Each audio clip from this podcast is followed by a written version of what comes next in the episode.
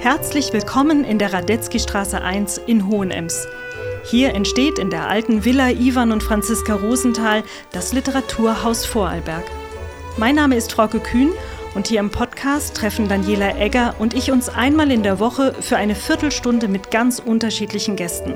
Das können Autorinnen und Autoren sein, aber auch Menschen, bei denen man auf den ersten Blick denkt, dass sie vielleicht gar nichts mit Literatur zu tun haben. Wir blicken gemeinsam mit Ihnen hinter die Kulissen der Literaturlandschaft und erzählen euch dabei auch vom spannenden Making-of unseres künftigen Literaturhauses. Schön, dass ihr dabei seid. Wir begrüßen euch und unseren heutigen Gast. Hallo Melanie. Lieber einfach oder lieber doppelt? Lieber doppelt.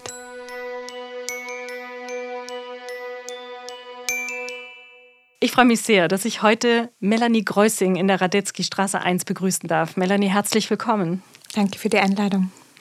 Melanie, du bist 1987 in Au im Bregenzer Wald geboren und hast an der Kunstuniversität Linz zunächst Kunstpädagogik und Kunsttextildesign studiert Du hast neben eigenen Ausstellungen auch Kunst- und Bauprojekte in die Umsetzung gebracht, an der Kunstuniversität Linz gelehrt und warst ab Oktober 2020 Kuratorin und Assistentin der Geschäftsführung am Salzburger Museum. Und dann, nach 16 Jahren, Melanie, kommst du zurück ins Ländle. Und dafür gibt es einen wirklich schönen Grund, denn du bist seit Oktober 2021 die erste Geschäftsführerin der neuen Initiative Double Check Netzwerk für Kultur und Bildung in Vorarlberg. Äh, und darüber hinaus teilen wir uns gemeinsam in Hohenems ein, ein Büro.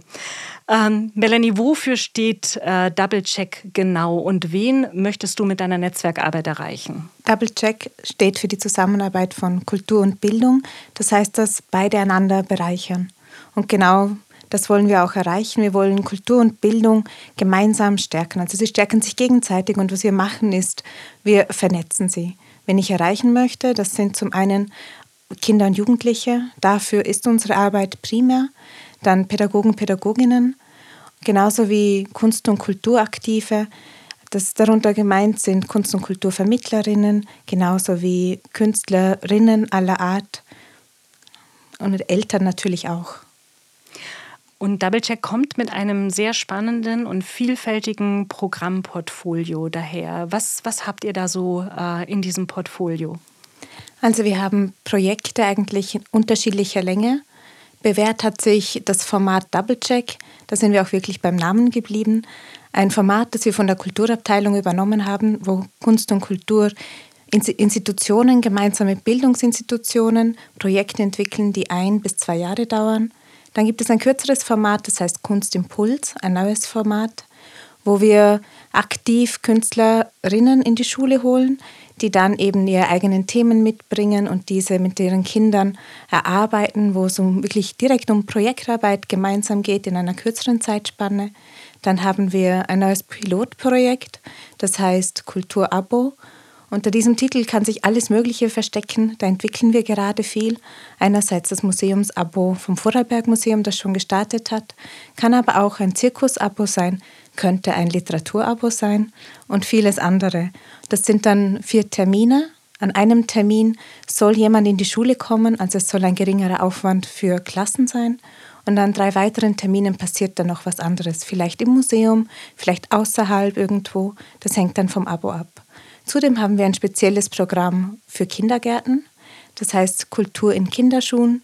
Hier haben wir ein kleines Team gebildet von Kunst- und Kulturvermittlerinnen, Pädagoginnen, Künstlerinnen, die Projekte entwickeln und dann Kindergärten direkt ansprechen und bei der Umsetzung helfen.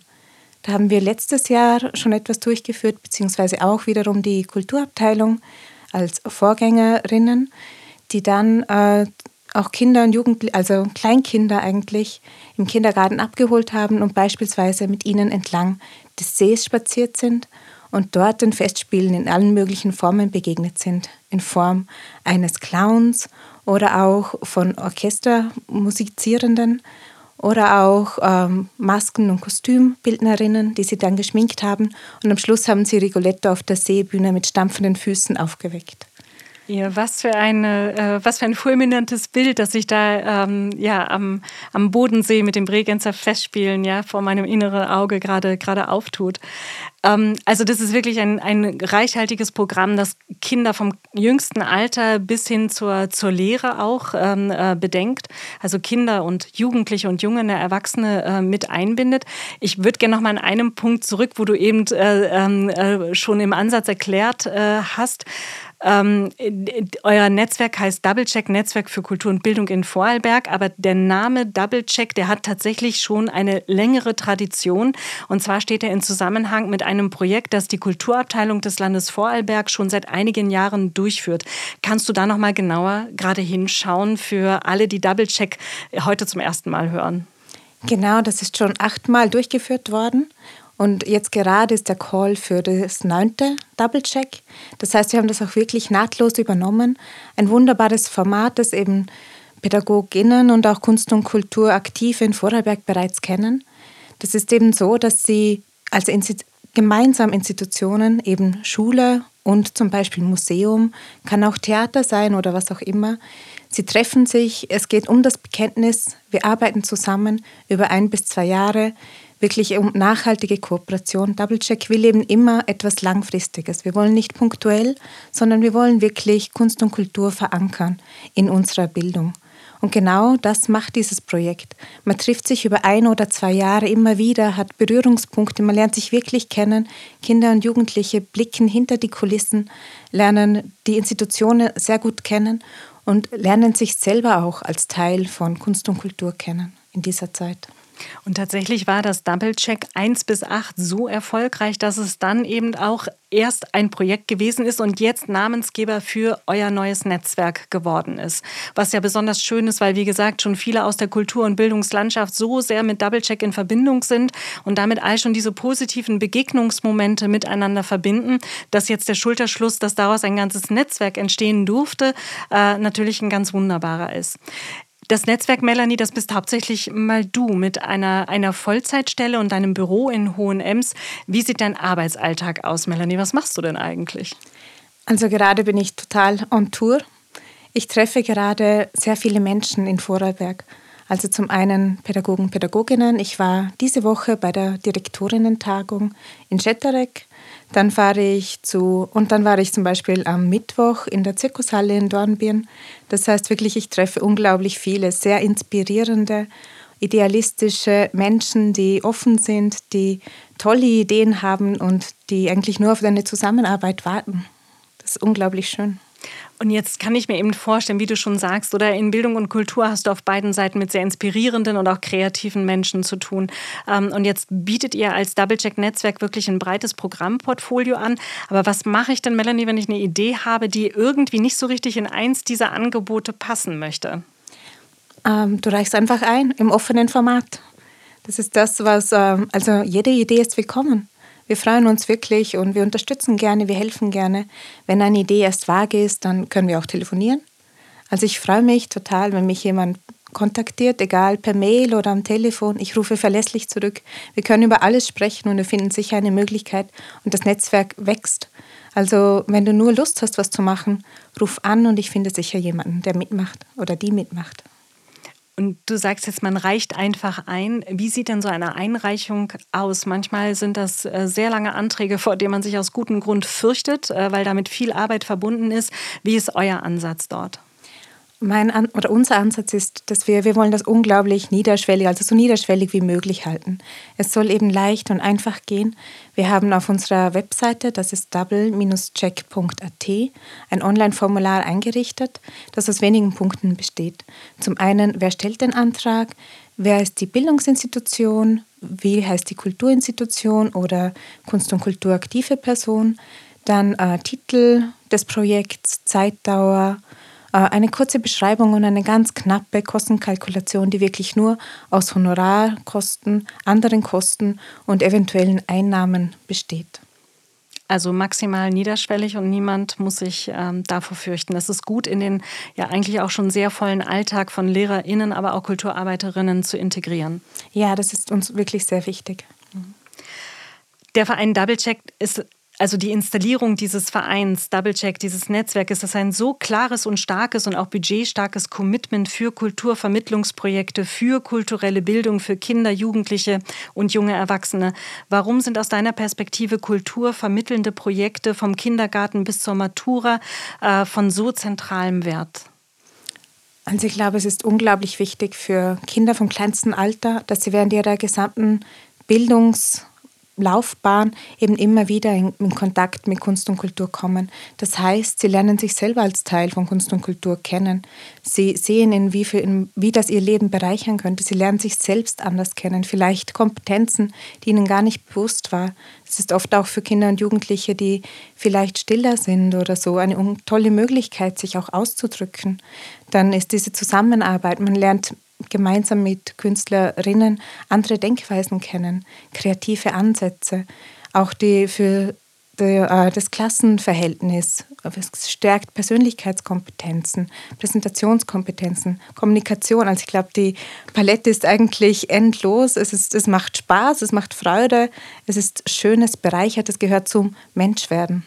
Und hört Double Check denn quasi mit der Schullaufbahn auf oder geht es danach noch weiter? Wir haben auch ein Programm für Lehrlinge.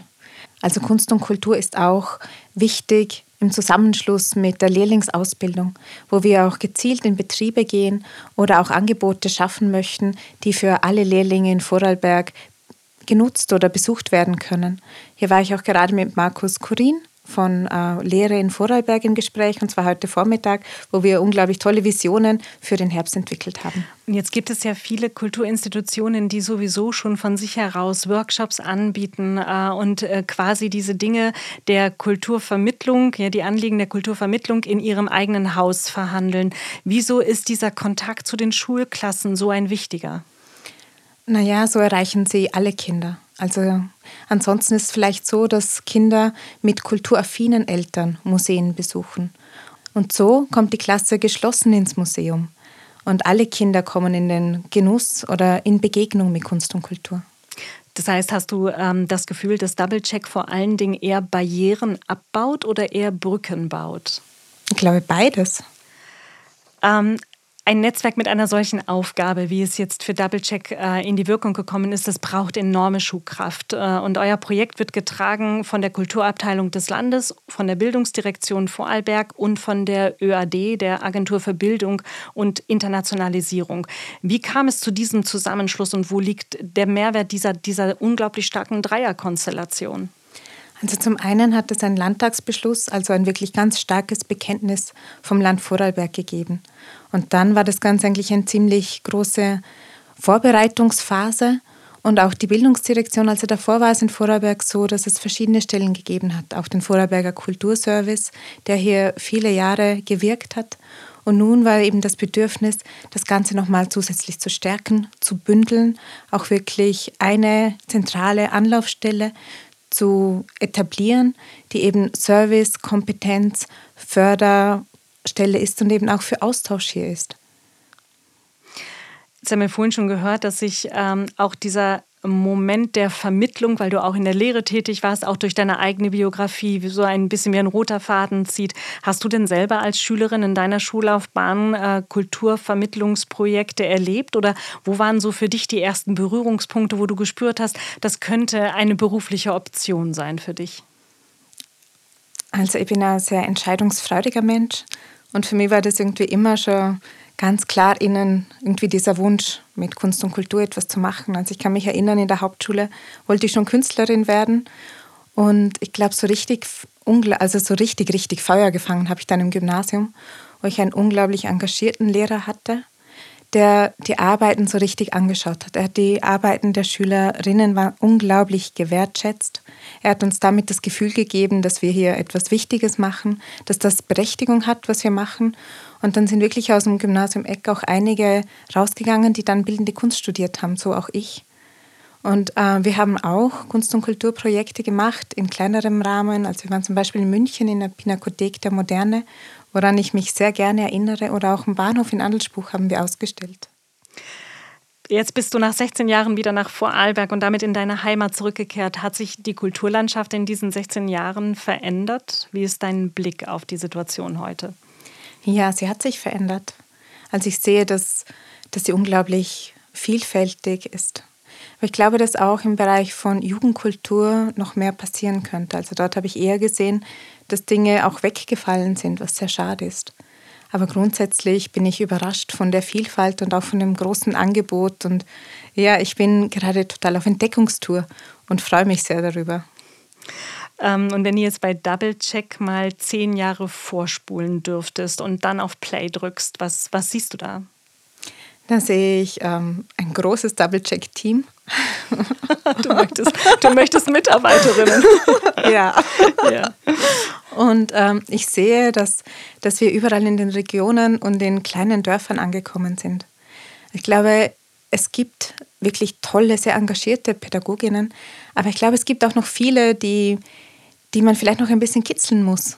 Und in zehn Jahren haben wir alle die gekitzelt und, und wir lachen und wir freuen uns gemeinsam an Kunst und Kultur.